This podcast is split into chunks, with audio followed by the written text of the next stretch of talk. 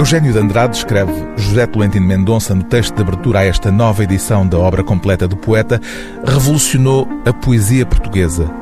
Com ele, argumenta José Tolentino Mendonça, a poesia deixa de ser veículo e torna-se substância de si.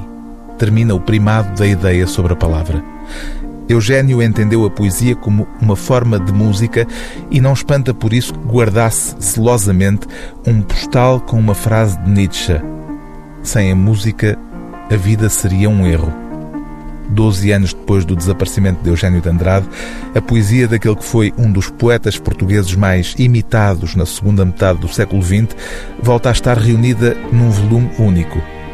O tempo, vaticina José Tolentino Mendonça, encarregar-se-á de revelá-lo sempre mais decididamente como um clássico da literatura portuguesa e europeia.